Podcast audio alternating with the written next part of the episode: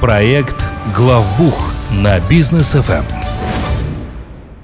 Дорогие друзья, приветствуем. Проект «Главбух». Здесь мы обсуждаем все, что касается бухгалтерии наших казахстанских предпринимателей, как ее понять и как с этой бухгалтерией жить. Вот сегодня обсуждаем тему «Бухгалтерия онлайн», как это работает. Ну, конечно, с кем, как не с Лолитой Закировой, эту тему обсуждать. Лолита Закирова, основатель, руководитель группы компаний «Аксиса», которая занимается бухгалтерией э, аутсорсинговой и аудитом. Лолита, приветствую. Добрый вечер. Так, Лолит, ну расскажите, как вы берете на обслуживание новых клиентов, как вообще сам процесс происходит а, принятия клиентов в аутсорсинговую компанию? Ну, вы знаете, у нас сейчас э, в Казахстане вот в этом году очень много было этой информации. Э, бухгалтерские компании, они попадают под финансовый мониторинг. И, ну, собственно, мы как компания, мы тоже отчитываемся в агентство финмониторинга. И прежде чем взять клиента, мы проводим э, так называемый скрининг, то есть составляем досье. Это очень похоже на то, что наверняка многие клиенты знают, когда они приходят в банк, э, в банке запрашивается ряд документов, угу. подтверждений, кто является собственником, документы, копии берутся и так далее. То есть то же самое делаем и мы. Это опять же в рамках законодательства. А почему я именно с этого начала, собственно, сегодня отвечать на вопросы? Потому что для вас должно быть знаком, если у вас компания, в которую вы пришли на обслуживание, не запрашивает вот это все, то значит эта компания она не действует и не работает в соответствии с законодательством Казахстана. Mm. А для ну, того... может, оно и к лучшему. Ну, не знаю, потому что это все тоже чревато. А, дело в том, что это законодательство, оно не только определенные требования с точки зрения документов содержит, оно и содержит штрафы в том числе и для компаний, которые не соответствуют этим требованиям. То есть это все чревато и для аутсорсинговой компании, и для клиента, поэтому подумайте, а, кто вас обслуживает, потому что ну, ситуации разные бывают. Я думаю, сегодня мы где-то, может быть, там в эфире как раз затронем примеры, с которыми мы сталкиваемся, когда м- приходят компании после не совсем добросовестных аутсорсинговых компаний, что очень неприятно. И там прям очень печально все. Угу. А когда мы берем клиента, мы, естественно, ему объясняем и с ним согласовываем, как ему удобно будет с нами коммуницировать. Обычно для операционных каких-то вопросов мы выбираем мессенджеры, там WhatsApp, Telegram, Предполагается, что там мы никакую конфиденциальную информацию не пересылаем, мы никакие там копии документов не пересылаем. Для отправки копий документов мы уже используем другие каналы, там электронная почта, это курьерские службы, если мы говорим про оригиналы. И э, мы, естественно, сразу обговариваем, кто с нашей стороны будет вести клиента и кто будет подключаться со стороны клиента, то есть от кого, собственно, мы будем принимать те или иные Это заявки. Вот, получается, нужно какого-то человека брать или владелец сам может с вами коммуницировать? А, все зависит от компании. Угу. Обычно, когда только начинается бизнес и когда только-только первый раз для предпринимателя опыт с аутсорсинговой компанией, то очень часто учредитель, он же директор, он сам, в общем-то, вовлекается в чат, в какие-то операционные вопросы. А, на первом этапе это чаще не столько бухгалтерские какие-то нюансы и документы, сколько консалтинг. Угу. Потому что много вопросов у предпринимателя, где-то они вот ну, настолько должны быть отработаны в быстром формате, и ему, конечно, удобно иметь вот такого личного консультанта, с которым он может сразу что-то прояснить в моменте, когда он там на сделке где-то что-то обсуждает, да, или он в банк приехал счет открывает, и он самостоятельно не понимает, зачем у него там какие-то документы просят, либо ему нужно как раз вот что-то отправить срочно, а у него этого под рукой нету.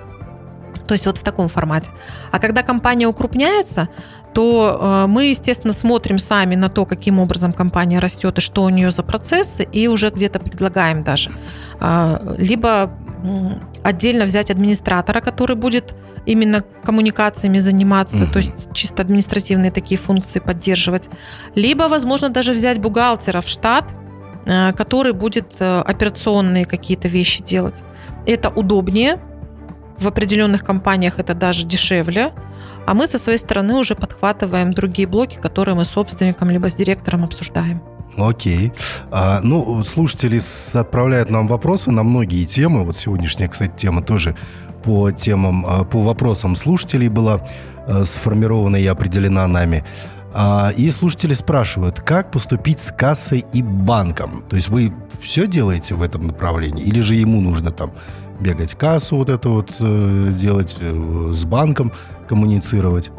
Ну, э, если говорить про банк, мы, конечно, помогаем открыть банковский счет. Максимально, если это возможно, делаем онлайн, потому что ну, не все вопросы на нас завязаны, естественно, где-то требования банка. Если говорить про доступ к авторизации банковских платежей, то мы сразу говорим нет, у нас доступа быть не должно. Ну, это в первую очередь вопрос контроля. То есть деньги должны быть у вас под контролем однозначно.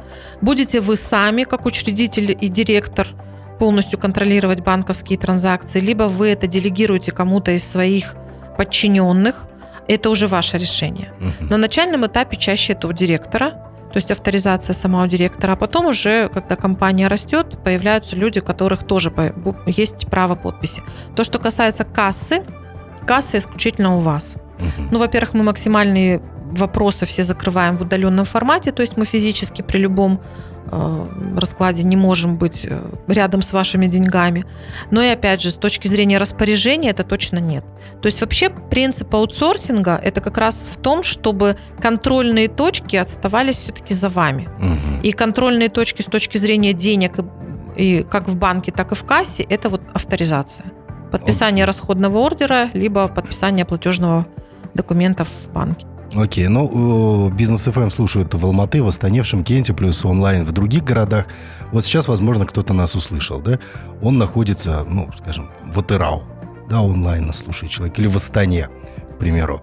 А как ему э, сотрудничать с Аксиса и как стать клиентом? Может ли он стать, или же все-таки пока нет филиала, не получится? Конечно, может. У нас очень много клиентов, которые обращаются к нам из других городов.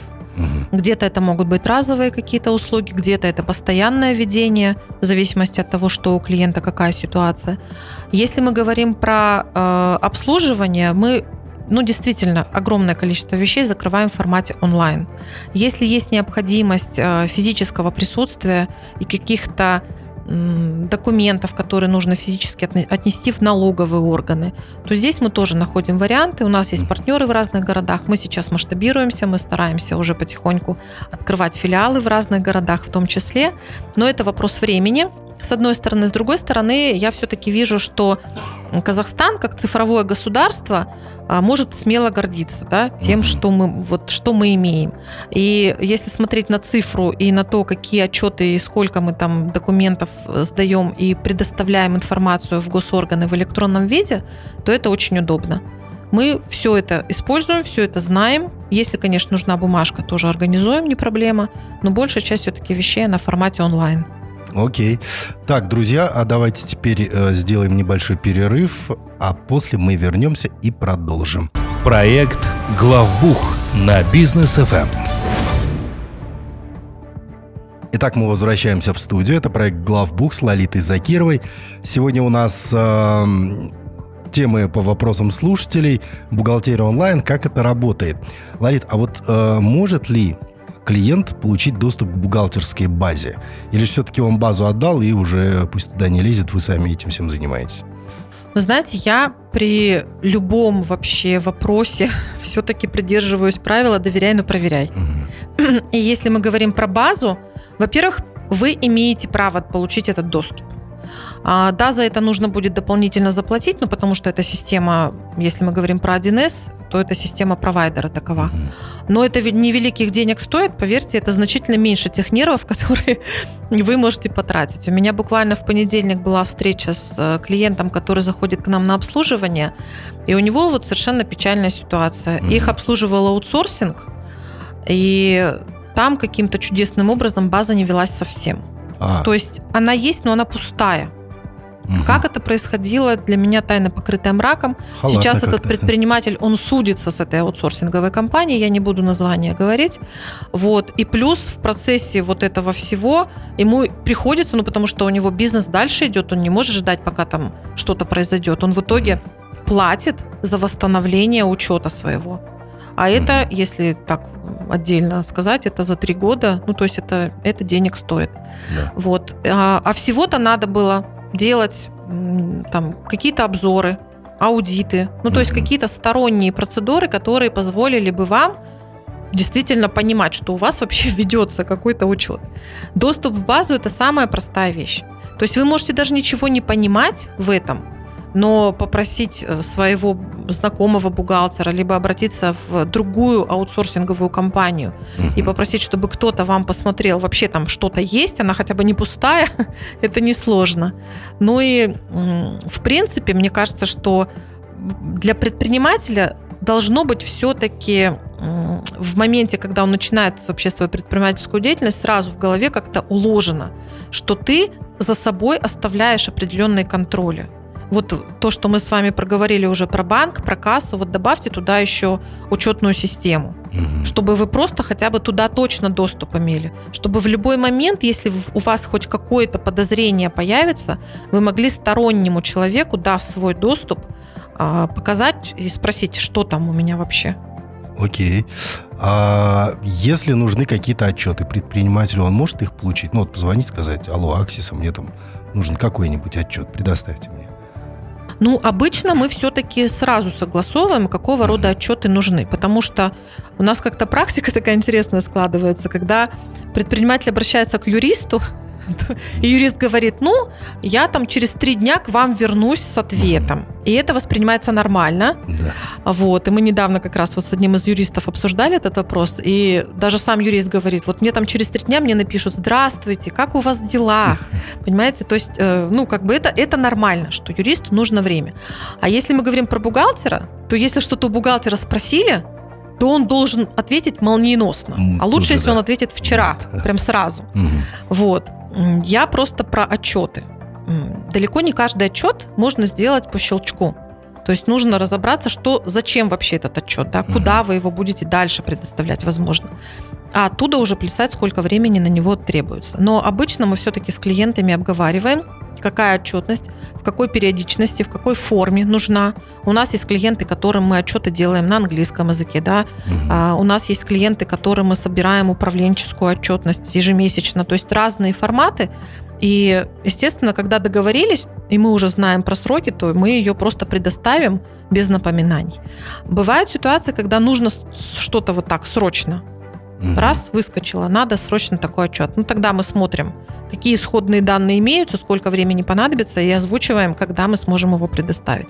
Потому что если это что-то нестандартное, у нас система проверки, если мы говорим про отчет, то это двойная проверка. То есть кто-то делает, а кто-то должен его проверить. Угу. Естественно, на это тоже требуется время. Окей. Ну и заключительный вопрос. Как обратиться в компанию Аксис, куда звонить, чтобы встать на обслуживание ваше? У нас активная страница в Инстаграм, Аксиса, нижнее подчеркивание KZ. Полезная информация там каждый день предпринимателю и бухгалтеру. У нас есть сайт axisa.учет.kz, там отзывы наших клиентов, там информация про наши тарифы, и там даже можно в подкастах послушать, если у вас не получилось попасть на прямой эфир запись послушать. И вы можете обратиться к нам по телефону плюс 7 744 744. Звоните, друзья, обращайтесь э, и ведите свою бухгалтерию правильно. Спасибо большое, Лали. Всем хорошего вечера. Пока.